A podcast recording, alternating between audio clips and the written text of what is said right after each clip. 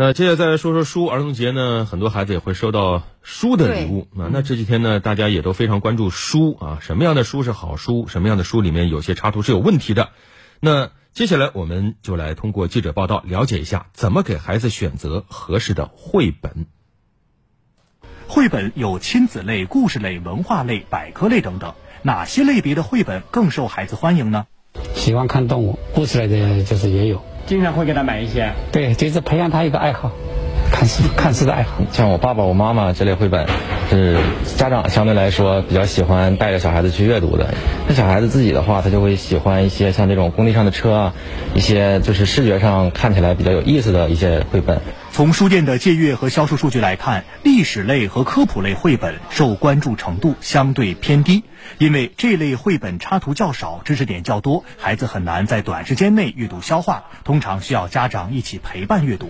像这种国宝档案之类的，那个小孩子他看的看的时候，他就会觉得这是大人的东西，可能觉得说教的意味比较浓一些。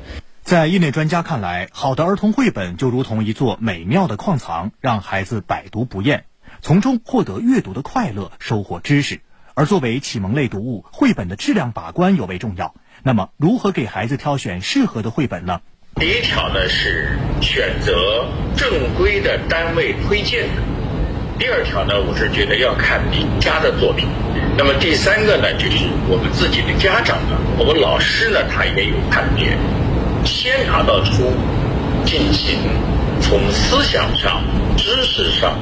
艺术上，包括孩子的认知水平上来进行判断。绘本文字撰写与插图绘制往往是分开进行的，所以也会出现文字优美但所配插图比较一般，或者插图很美但文字水平一般的情况。